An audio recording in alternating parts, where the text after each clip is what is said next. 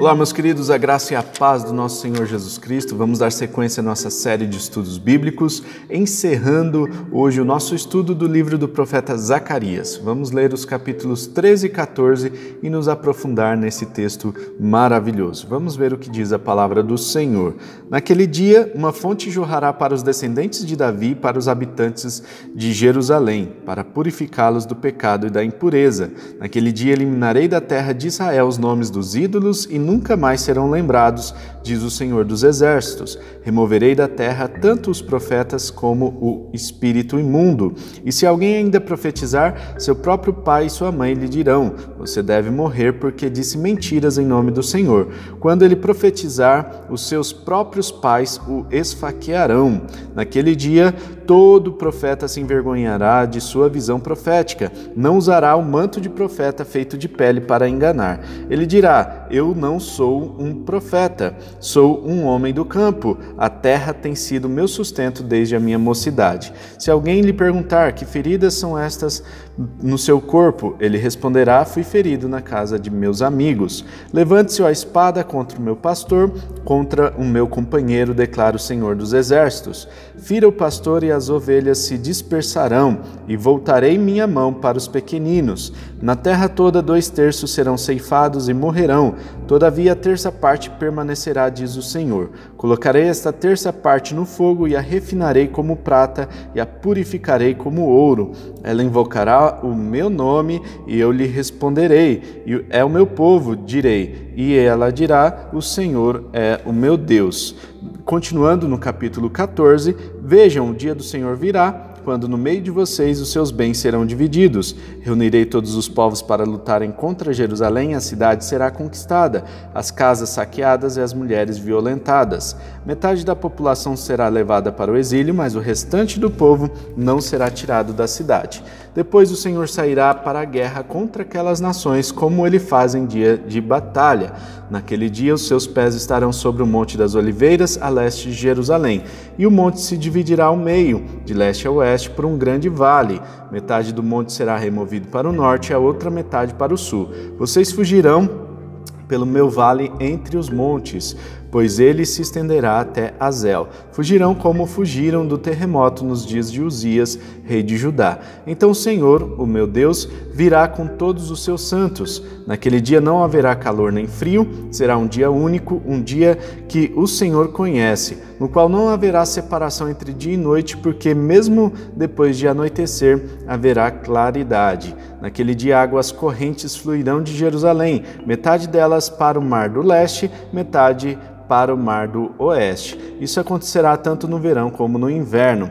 O Senhor será rei de toda a terra. Naquele dia haverá um só Senhor e o seu nome será o único nome. A terra toda, desde Geba até Rimon, ao sul de Jerusalém, será semelhante a Arabá, mas Jerusalém será restabelecida e permanecerá em seu lugar, desde a porta de Benjamim até o lugar da primeira porta, até a porta da esquina, e desde a torre de Hananel até os tanques de prensar uvas do rei. Será habitada, nunca mais será destruída, Jerusalém estará segura. Esta é a praga com a qual o Senhor castigará todas as nações que lutarem contra Jerusalém. Sua carne apodrecerá enquanto estiverem ainda de pé. Seus olhos apodrecerão em suas órbitas e sua língua apodrecerá em sua boca. Naquele dia, grande confusão causada pelo Senhor dominará essas nações. Cada um atacará o que estiver ao seu lado. Também Judá lutará em Jerusalém. A riqueza de todas as nações vizinhas será recolhida, grandes quantidades de ouro, prata e roupas. A mesma praga cairá sobre cavalos e mulas, camelos e burros, sobre todos os animais daquelas nações. Então, os sobreviventes de todas as nações que atacaram Jerusalém subirão ano após ano para adorar o Rei, o Senhor dos Exércitos, para celebrar a festa das cabanas.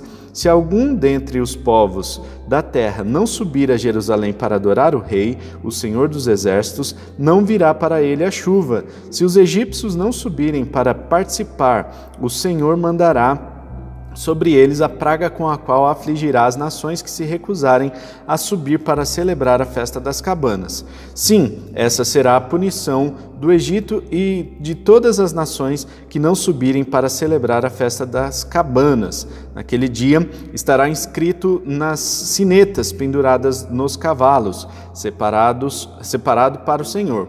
Os caldeirões do templo do Senhor serão tão sagrados quanto as bacias diante do altar. Cada panela de Jerusalém e de Judá será separada para o Senhor dos Exércitos, e todos os que vierem sacrificar pegarão panelas e cozinharão nelas, e a partir daquele dia nunca mais haverá comerciantes no templo do Senhor dos Exércitos. Meus queridos, nós vemos aqui então no final do livro do profeta Zacarias um processo de purificação, uma santificação já profetizada por Zacarias e que o Senhor é, vai realizar principalmente no dia do Senhor, naquele grande e temível dia do Senhor que foi profetizado por tantos outros profetas do Antigo Testamento e agora também Zacarias retoma essa profecia e traz para a gente uma visão que será um pouco alarmante. Né? Nós vemos aqui que haverá uma grande catástrofe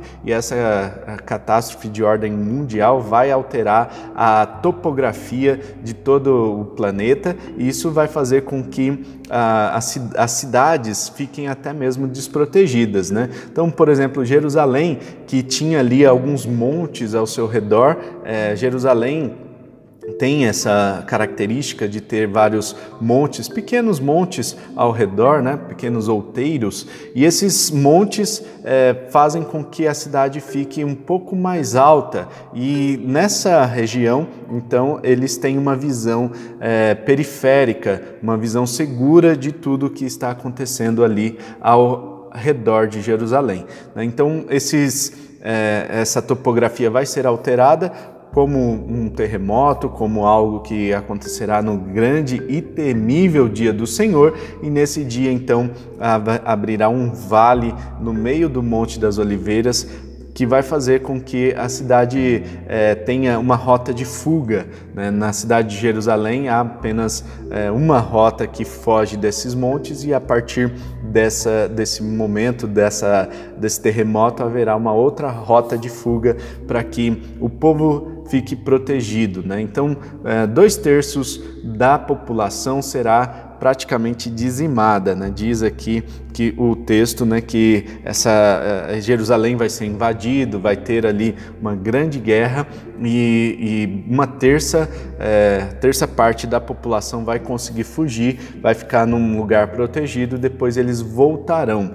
Tá? Então, nesse retorno, nós vemos que Jerusalém eh, será purificada, Jerusalém passará por esse processo de purificação, de santificação do Senhor. E diz aqui o texto no versículo 7, né? Fira o pastor e as ovelhas se dispersarão. Jesus usa essa passagem no, lá no Getsemane, quando ele está para ser crucificado, ele entende que chegou a hora da sua crucificação e ele estava ali é, profetizando que os apóstolos iriam ser dispersos depois da sua crucificação. De, claro que é, eles foram, foi por um período pequeno de tempo, depois eles voltam, mas é, no ano 70 nós percebemos que não apenas os apóstolos, mas aí aí todos os cristãos foram dispersos, né? inclusive os judeus também foram dispersos por todo o mundo, já que a perseguição romana foi muito forte ali na região, destruindo até mesmo o templo e o sistema de adoração daquela época. O povo passaria então por essa aflição, por essa provação, e isso traz um significado muito espiritual para os nossos dias de hoje. Né? Como diz aqui no versículo 9 do capítulo 13: Colocarei essa terça parte no fogo, refinarei como prata, purificarei como ouro. Como esse processo de refinamento ou de purificação das, da, desses metais preciosos é, assim também a igreja vai passar por provações, por aflições, para que nós sejamos depurados, para que a gente seja aprovado, né, para que toda impureza seja retirada de nós. Então, meu, meus queridos, não tenham medo das aflições, não tenham medo daquilo que aflige as nossas vidas nos dias de hoje. Tudo isso serve de alguma forma para nos preparar para o futuro, para o dia em que nos encontraremos com o Senhor. A igreja precisa ser depurada, toda impureza precisa ser retirada para que a gente seja encontrado santo e irrepreensível no dia do Senhor. Diz no capítulo 14, nessa descrição do dia do Senhor, que haverá então esse grande terremoto, né? As, a topografia do mundo vai ser alterada, mas a terra de Jerusalém será sarada. Né? Então, nós vemos aqui uma purificação de coração, uma purificação do espírito em relação ao pecado, né? e vemos também uma purificação da terra. A terra será sarada, a terra será é, poupada também né? de, de todas essas é, esses cataclismas aqui, né? e nesse momento. Ah, o Senhor protegerá Israel, removendo as, todos os perigos de, de seus arredores. Né? Então, Jerusalém vai ser uma região protegida para que o povo volte, para que o remanescente volte. E mais interessante do que apenas o remanescente, né, nós vemos também que a adoração, é, adoração ocorrerá pelos gentios, né? Então nós vemos que os egípcios, né, e outros povos estarão também adorando em Jerusalém. E esse momento é o momento em que é, será celebrada a festa das cabanas. A festa das cabanas lá no Antigo Testamento é uma festa importante que rememora ah, o tempo em que eles, o povo de Israel passou pelo, é, pelo eh, deserto, né? um tempo em que eles tinham que sair ali do Egito e ir até Israel. Nesse tempo eles moravam em cabanas e esta festa celebra esse momento, então lembra desse momento em que eles moraram em cabanas. Mas por que essa festa é tão importante aqui no texto de Zacarias? No momento em que eles saíram lá do Egito foram até a terra de Israel, nós vemos que eles tinham um sistema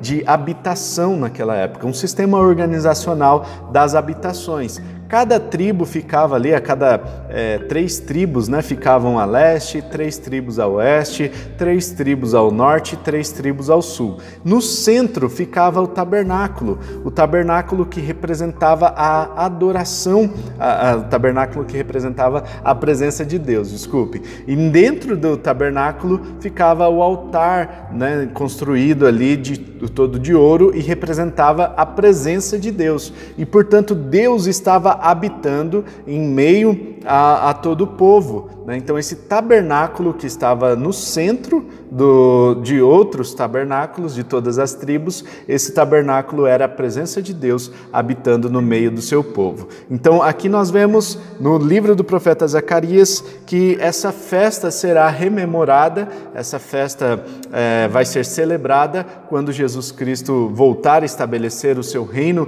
aqui no grande e temível dia do Senhor, e esta festa vai ser a festa em que todos todos os povos vão celebrar a presença de Deus, a presença do Senhor dos Exércitos, a presença de Jesus Cristo no meio do seu povo. Diz o texto de João que Jesus veio para tabernacular, ou seja, para habitar no nosso meio. E também nós vemos no, no, livro de Apocalipse essa promessa de que quando ele vir, ele vai habitar novamente no meio do seu povo. Mas haverá um castigo para aqueles que não celebrarem essa essa festa junto com todos os povos que estarão celebrando, né? Então haverá, é, claro, pessoas que se rebelarão aí e estarão contra essa festa e de que de alguma forma vão é, boicotar essa festa, né? Eles sofrerão algumas punições conforme a palavra do Senhor aqui, vai deixar de vir chuva sobre eles, enfim,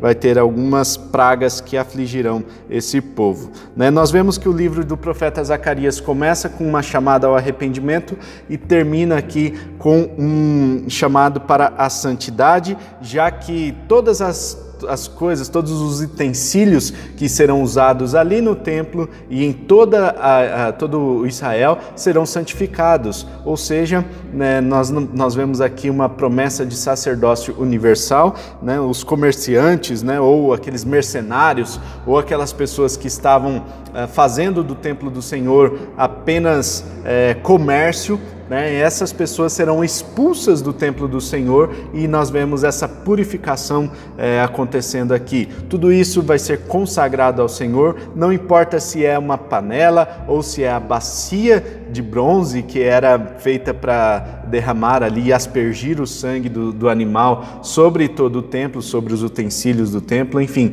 não importa qual é o utensílio, todos esses utensílios serão consagrados ao Senhor, bem como as pessoas. Né? Então não haverá apenas um sacerdote para é, fazer o sacrifício ou oferecer o sacrifício diante do Senhor, mas haverá uh, uma promessa aqui, né? Há essa promessa de um sacerdócio universal. Todas as pessoas poderão oferecer os sacrifícios, todas as pessoas estarão é, com essa prerrogativa de poderem estar diante do Senhor. Meus queridos, nós vemos então que o livro do profeta Zacarias começa com uma chamada ao arrependimento para todo o povo e termina com essa santidade, com esse sacerdócio universal é, livro do profeta Zacarias nos dá então essa, esse entendimento de que o, há um processo de santificação, há um processo que precisa ser respeitado e vivido né, pelo povo para que a gente experimente uh, essa proteção, essa glória junto com o nosso Senhor Jesus Cristo. Amém? Esse foi o estudo do livro do profeta Zacarias. Fica conosco que a gente ainda vai continuar estudando outros livros. Se inscreva aqui no nosso canal, deixe seu comentário se esse estudo tem ajudado a te trazer um entendimento mais profundo da palavra. Isso ajuda muito a gente a, a, a ter aqui né, um, um feedback daquilo que vocês estão entendendo sobre cada um dos nossos estudos. Que Deus abençoe, um forte abraço, tamo junto e até mais. Tchau!